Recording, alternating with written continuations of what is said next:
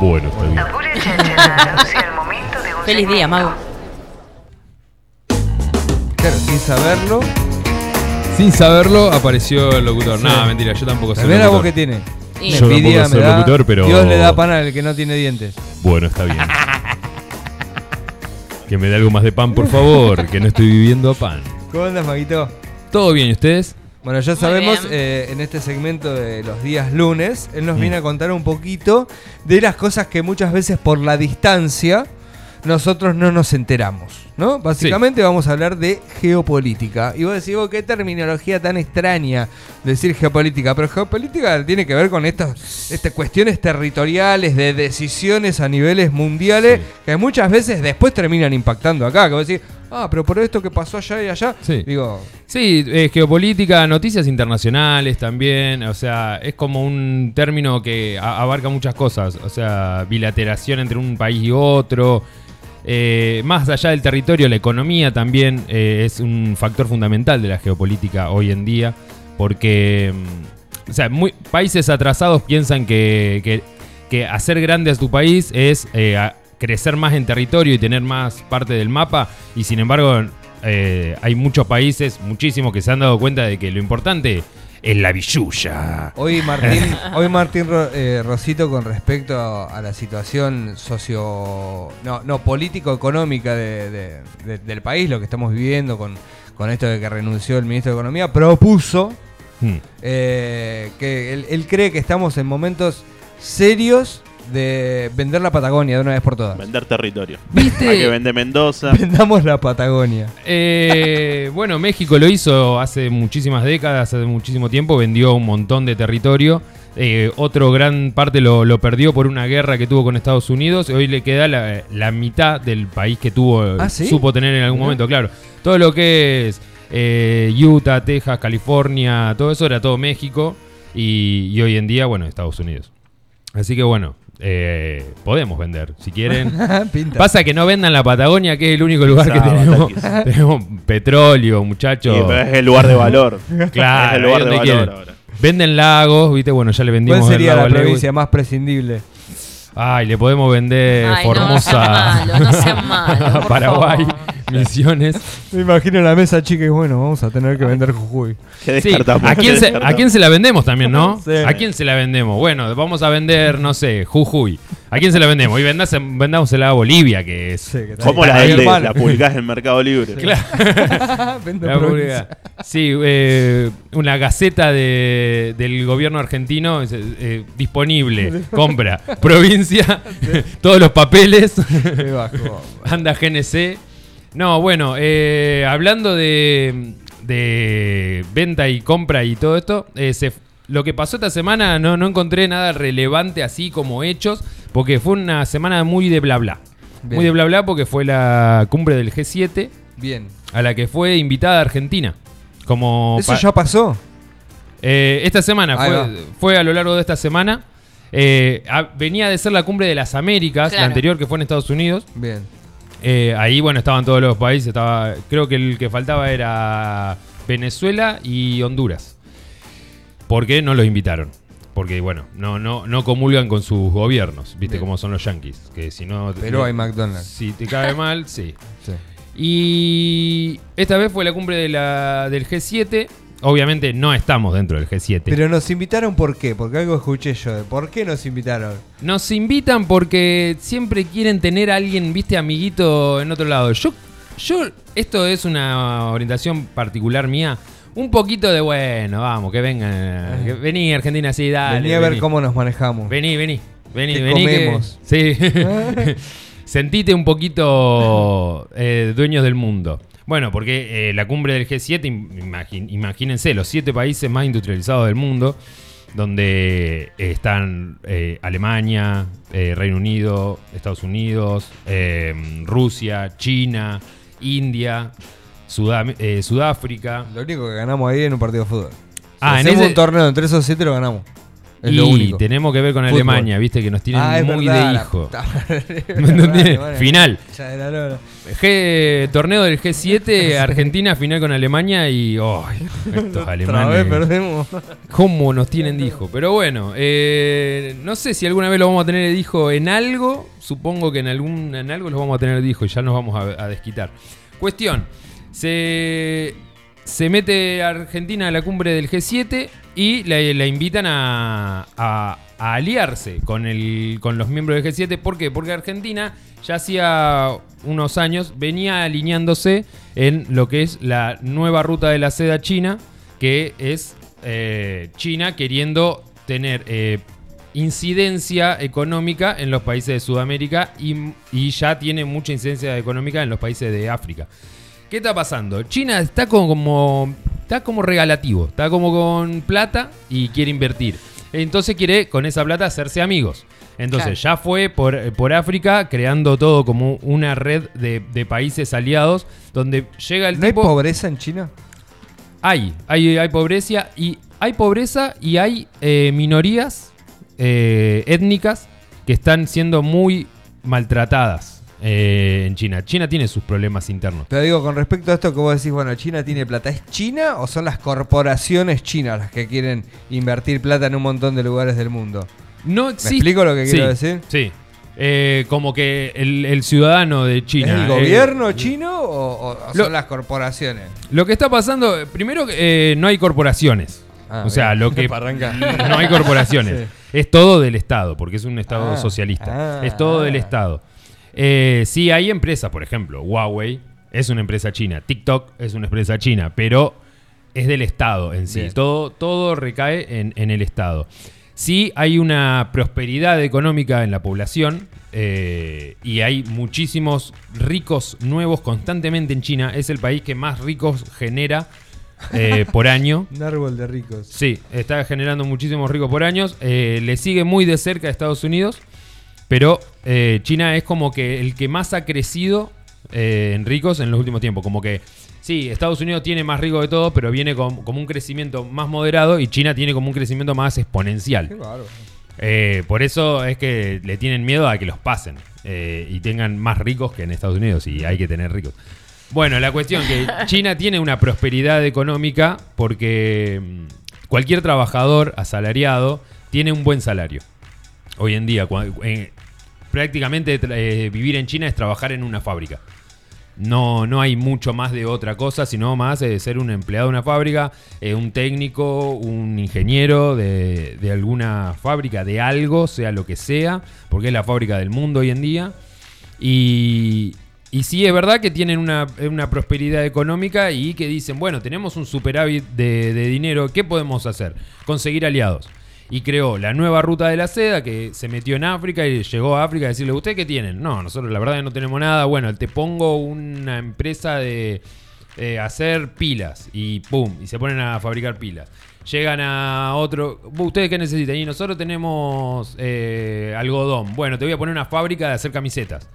Y así va ganando territorio y hoy en día está, bueno, ya hace un- unos años se ha metido en Argentina. ¿Se acuerdan de las granjas de los chanchos? Sí, Sí. las granjas porcinas. Bueno, la granja porcina era ¿Esos un- acuerdos que se firmaron o no se firmaron? Nos olvidamos ya. de Sí, eso. se firmó. Sí, firmó, por se supuesto. firmó.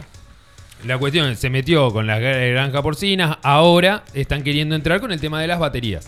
Porque eh, Argentina en algún momento, si se ponen las pilas, tienen que empezar a explotar el litio que hay, que es tan importante hoy en día en el, en- en el mercado internacional. Y hay y decir, bueno, saco el litio. Y siempre terminamos en la misma de lo, del país que es- manda una materia prima y te traen y terminás pagando el, el Más producto. caro el producto final Sí. que, que- sí. Entonces, la, la idea sería que ese litio no salga de acá como litio, sino que salga directamente como baterías. Eh, es como. Vamos a vender algo más, eh, más manufacturado que, que el- la materia prima. Y para eso necesitas alguien que ponga la tarasca y que diga, bueno, eh, ¿quieren una fábrica de baterías? La vamos a poner. ¿Quién puede ser eso? Y ahí es donde, donde negociás. El amigo chino. Y el amigo chino lo que tiene es que dice sí. ¿Entendés? Está con ganas de Las decir que sí. baterías van a ser mías. Claro, después se van a ir a China. Sí, ¿Entendés? sí. Y van a hacer, eh, tal vez, de. eh, teléfonos Huawei, baterías para teléfonos Huawei. Y Claro, no. Como siempre, el teléfono Huawei no, no va a ser más barato en Argentina por haberlo producido en Argentina. Como siempre, como todo. Sí, tal, tal, tal vez vamos a terminar todos teniendo teléfono Huawei. eh. No, no- no me extrañaría. Nunca llegamos a. Viste que el, el iPhone acá nunca. O sea, solo de ricos. O sea, sí, somos muy, muy pobres en eso para tener iPhones. Eh, o, o el que lo tiene de segunda mano por ahí. Pero bueno, tal vez le estemos vendiendo baterías a Huawei y no a eh, Estados Unidos para que hagan iPhone y nos lleguen Sí. eh, más iPhone. Ahí es donde negociás. Por eso también se lo llama a Argentina a la cumbre del G7 como para decir, no, no te vayas con los chinos, quédate acá con nosotros, porque somos más amigos, eh, tenemos una relación cultural eh, incluso más, más afianzada. Se- seamos amigos. Pero ¿qué pasa? El, el G7 y los países desarrollados como que no están, no, no tienen esta, eh, esta bondad china de, de, de sí, te toma, te doy, te doy, porque necesito avanzar, porque ellos ya avanzaron, ya manejan el mundo. Entonces dice, bueno, te vamos a dar este puchito, te vamos a dar eh, este poquito, con unas restricciones, con unos cobros por aranceles. Y, eh, pero bueno, uno dice, ¿y con quién transo? No sé, no sabemos. Ese es eh, un incierto. ¿Con quién hay que ir? No lo sabemos. Solo no podemos, es la, realidad es que solo nos podemos. De hecho, por ejemplo, tenemos, eh, estábamos hablando de la Patagonia que tiene petróleo, pero no lo podemos sacar. No hay, no hay plata para sacar eso de ahí adentro y eh, exportarlo. Eh, hoy, bueno, se, se reactivaron lo- el fracking en Vaca Muerta hace creo que un mes. Se reactivaron ya, bueno, eh, el De problema manera tan polémica, ¿no? Porque poliqui- Polemiquísima. polemiquísima. ¿Por qué? Porque el, el tratamiento ambiental y la, y la buena onda con el medio ambiente está como en la, en la agenda mundial. Todos los países dicen, che, bueno, vamos a ponernos las pilas en hacer las cosas mejor. Y el fracking obviamente es de, lo- de las peores cosas que podemos hacer, pero lamentablemente necesitamos, necesitamos producir como país. Necesitamos producir algo y venderlo afuera para que lleguen dólares. ¿Por qué? Porque no, no llegan dólares más, de, más que por la venta de soja o venta de granos. Y, y así se nos dispara el dólar. Sí, sí. Tiene que renunciar el ministro de Economía porque no, no- no le dio para... Yo, yo no sé, yo lo, eh, si bien eh, no estoy del, del lado albertista, estoy más del lado cristinista, eh, está todo, todo bien con Guzmán. Se, se cargó unas, unas reuniones con el Fondo Monetario Internacional que mamita, loco. Sí. Te quiero ver ahí. Sí, sí, ¿Qué haces ahí? A decir, no, pero no negociaste esto, no negociaste aquello. Y bueno, Dale. te quiero ver, loco, ahí, negociando con estos buitres. Así que bueno, estamos, estamos en esa. En el G7 pa- pasaron algunas cosas, como por ejemplo que Rusia dejó de pagar eh, los bonos internacionales que tenía. Por eh, el chavo, eh, Rusia, a, a partir de las sanciones económicas, Sí. empezó a no poder cobrar un montón de cosas que tenía que cobrar. Entonces, ¿qué dijo? Bueno, si no puedo cobrar eh, por Yo la no sanción económica, yo no voy a pagar. Y esto ha generado todo el- la, la bola que dice, "Oh, ahora este no en nos este paga". G7 estuvo Rusia, Estuvo Rusia. está Estados Unidos y los Está demás. Estados Unidos, no se tocan todo. los temas guerra. Sí, se tocaron los temas guerra, se tocaron el tema. O sea, no se, no se, no se puede acusar al otro país de, de invasor en el G7 porque es, es- es una, una cumbre diplomática, es como Bien. para. eh, vamos a ver cómo resolvemos los problemas. Pero bueno, las tensiones están. eh, Rusia ya está medio como relajado porque ya tiene todo el Donbass, que es lo que quería tomar. Le, le, le- le exigieron una, un pago, creo que fue. Tenía un nombre. Un eh, le pusieron un nombre a pagar eh, por todos los daños que hizo fuera, eh, en Kiev y en todos las los lugares que no pudo tomar. Rusia dijo, eh, cállate, no importa, cállese la boca, eh, váyanse a lavar la cola. Y, o sea, no se, no se avanzó mucho en tema guerra. eh, la guerra sigue. Eh, se sigue bombardeando eh, el Donbass, que ya está prácticamente todo tomado. Ucrania está. Lo, lo que, lo único que está pudiendo hacer es aguantar un poquito que no, que no siga avanzando eso. Ya no tienen ningún control. Ya no, no tienen ninguna esperanza de retomar porque la- las fuerzas ucranianas están totalmente desgastadas.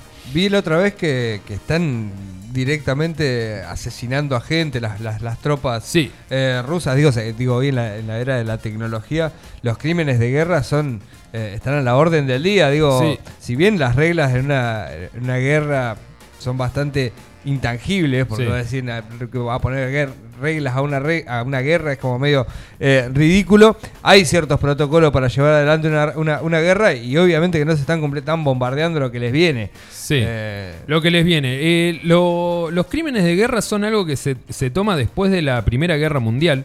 Porque ah, antes de la Primera Guerra Mundial, como no había habido una guerra tan, tan masiva, Y, y con armas de, de tan industrializadas, no, no había nada. Entonces, o sea, eh, estaba esa, era, fue la época de los lanzallamas, Sí, sí, sí. las bombas de gas, de, de gas mostaza, que, o sea, mataban a los camioncitos que se cruzaba, se le podía tirar. Después de, de la Primera Guerra Mundial, ya para la Segunda, eh, desde Suecia se crea lo que es el convenio de Ginebra, que dicen, bueno, vamos a, vamos a establecer reglas, muchachos, no podemos sacudirle a todo lo que se cruza.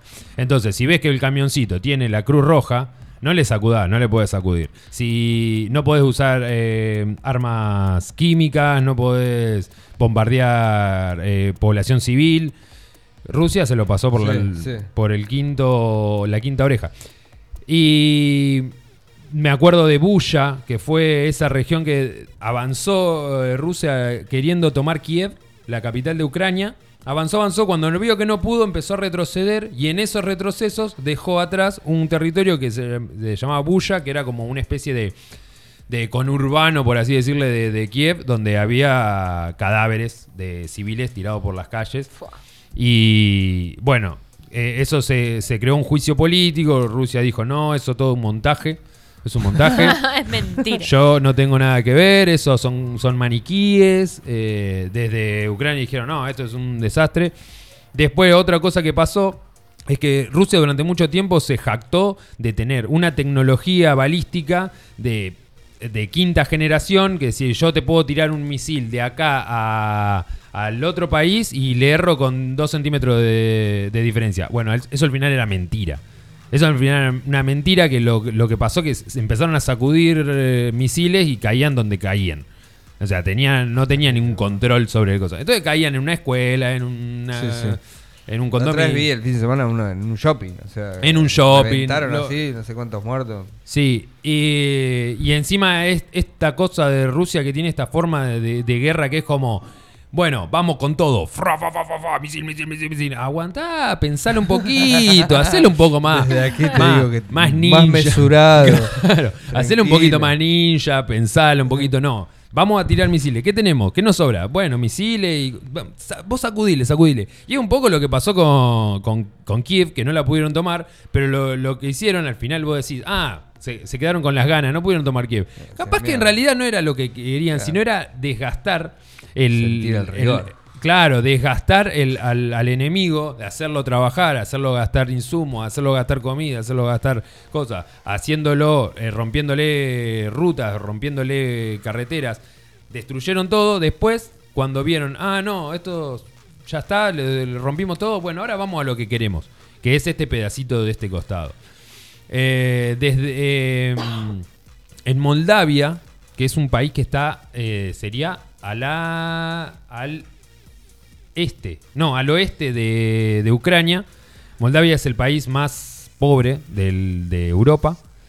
Eh, empezaron a, reclamarle a, a Moldavia que, que, que mande provisiones de grano, de alimentos, que, que provenían desde la Unión Europea. Que le- la Unión Europea dijo, bueno, te- aparte de armas le vamos a mandar comida y alimentos, bueno. Eh, Ucrania dijo, mándennos todas esas provisiones y usen los ferrocarriles que nosotros les construimos a Moldavia, a Moldavia, Ucrania, le construyó hace como 40 años. Tenía una red de ferrocarriles que no la estaban usando. La cuestión es que Moldavia le dijo, eh, no, no, no anda ninguno.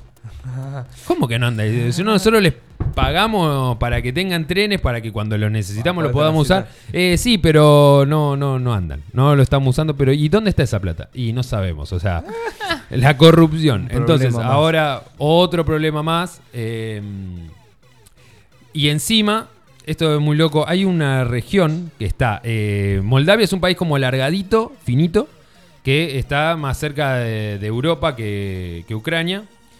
Y después está, tiene frontera con Ucrania y en el medio hay como unos... No, no es una franja, sino son como unos pedacitos de franja, que es una región que se llama Transnistria. Transnistria es eh, una región que se considera autónoma, pero no, no- no tiene reconocimiento de ningún otro organismo político, más que Rusia. Rusia es el único que dice, sí, sí, Transnistria es un país, un- es un país muy, muy interesante, queremos... Así que el, el único aliado que tiene Transnistria es Rusia. Y está como haciéndole el sándwich a, Sí, a sí, Ucrania. y ahora está como empezando a tener unos lazos eh, diplomáticos con Rusia del tipo... eh, podés, podés hacer bases militares acá si Claro, querés. del tipo del tipo Chile en la, la- la guerra de Malvinas, digamos, El una cosa tipo así. Chile en la guerra de Malvinas. Eh, bueno, así que está. eh, eh, Zelensky está pidiendo, por favor, a, a los organismos internacionales que, que frenen este a- avance de las tropas rusas en Transnistria, porque ya sería como. Ya no tener para dónde salir. O sea, sería como agotar el país a, a- a la nada. O sea, completamente cerrado. Así que bueno, está en una posición horrible. Maguito, alto pantallazo eh, data, a nivel mundial. Me quedo con esto de tra- Transnistria. Transnistria. Transnistria, que nadie. eh, Yo esta no la tenía. No, para No nada. la tenía, no la tenía. Eh, te agradecemos muchísimo siempre. Bueno, Maguito. Nos muchas vamos a- gracias. A, encontrar el lunes que viene. Así Espe- que para arrancar el lunes arriba, con buenas Bien, bien noticias. arriba. ¿A dónde recabe esto?